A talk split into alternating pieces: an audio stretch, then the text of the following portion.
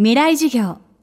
この番組はオーケストレーティング・ア・ブライター・ワールド NEC 暮らしをもっと楽しく快適に川口義賢がお送りします。未来授業水曜日。チャプター3未来授業。今週は渋谷でママ大学主催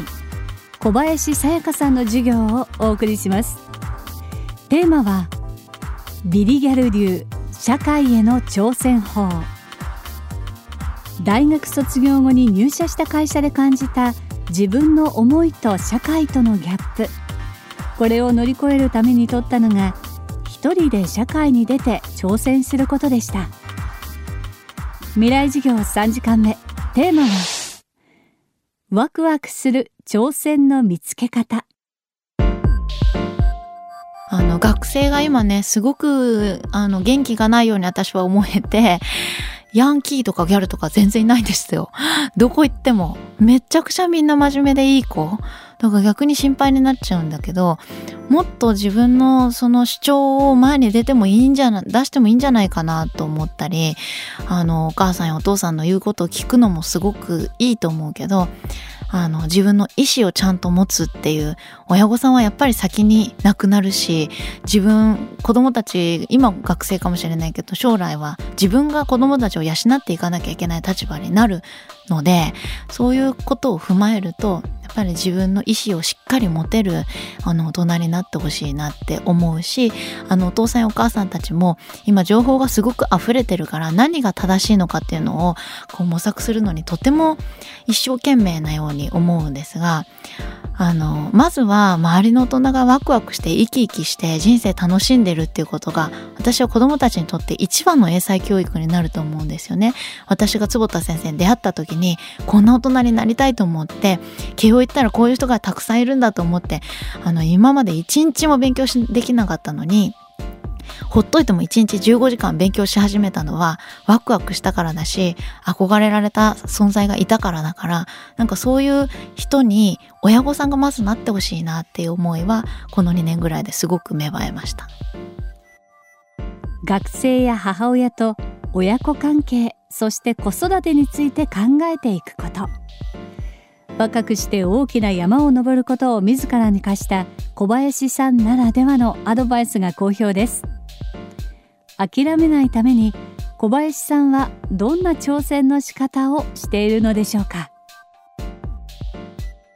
最初にビリギャルとして知られてるストーリーをもう一度私の口から経験談として話をしてでそれを踏まえてビリギャル流不可能可能に変えるコツっていうのを今日はみんなに伝授するよって言ってでまずは根拠のない自信を持とうねっていうこと。とにかくあのみんなに笑われるぐらいの目標を掲げてやってほしい。で逆にあの現実的な目標ってことになっちゃうから笑われない目標ってあその目標だったら妥当だよねって言われるような目標ってワクワクしないと思いませんんかなんか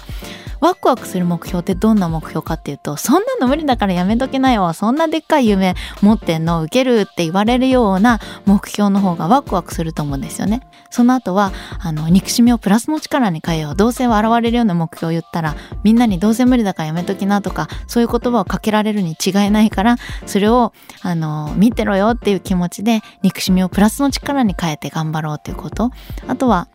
自己成就予言っていう心理学の用語でもあるけど、こうなりたいんだっていうことをみんなに言いふらしてみましょうって。ダイエット番組ってまさに自己成就予言だけど、あの、みんなに言いふらして初めて人って動くわけだから、言っちゃったからやらなくちゃなっていうあの心理をあの逆に逆手にとってみんなに言いふらして、あの、自分を追い詰めようっていうことを、えー、言ってます。周りの大人の反響もすごくあって、あの、学生たちに話してたことでも、周りで聞いてた大人が逆にハッとさせられたというか、あの子供たちを伸ばすためにどういう言葉をかけなきゃいけなかったのかっていうのを私は子供がまだいないので子供の立場からあの聞かせてもらったっていうあの感じでこう大人の方があのすごく勉強になったって、えー、言ってもらえることがとても多いですね。あの人それぞれ必ず自分なりのこうヒーローになれる分野を持ってるはずだからそれは周りの大人が決められることでは絶対になくって自分が興味があること好きなことを持ってるっていうことがこれからの時代ロボットが何でもやれる時代になってく時にそういう人が私は強くなると思うんですよね。勉強したら絶対有利だと思うし何もない人は逆に勉強した方がいいよって私も思うんだけど勉強してる暇があったらこれやりたいって思うものを持ってる人はそっちを突き詰めた方が私はあのこれからの時代生きていくあの力を強い力を持つ人になるんじゃないかなっていう持論があるのでそういう話をしたりしてます。今週の講師は小林さやかさん。今日のテーマはワクワクする挑戦の見つけ方でした。未来授業。明日も小林さやかさんの授業。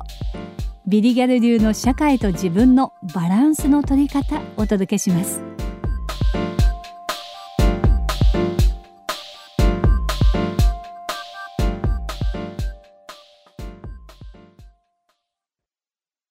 川口技研。階段での転落。大きな怪我につながるので怖いですよね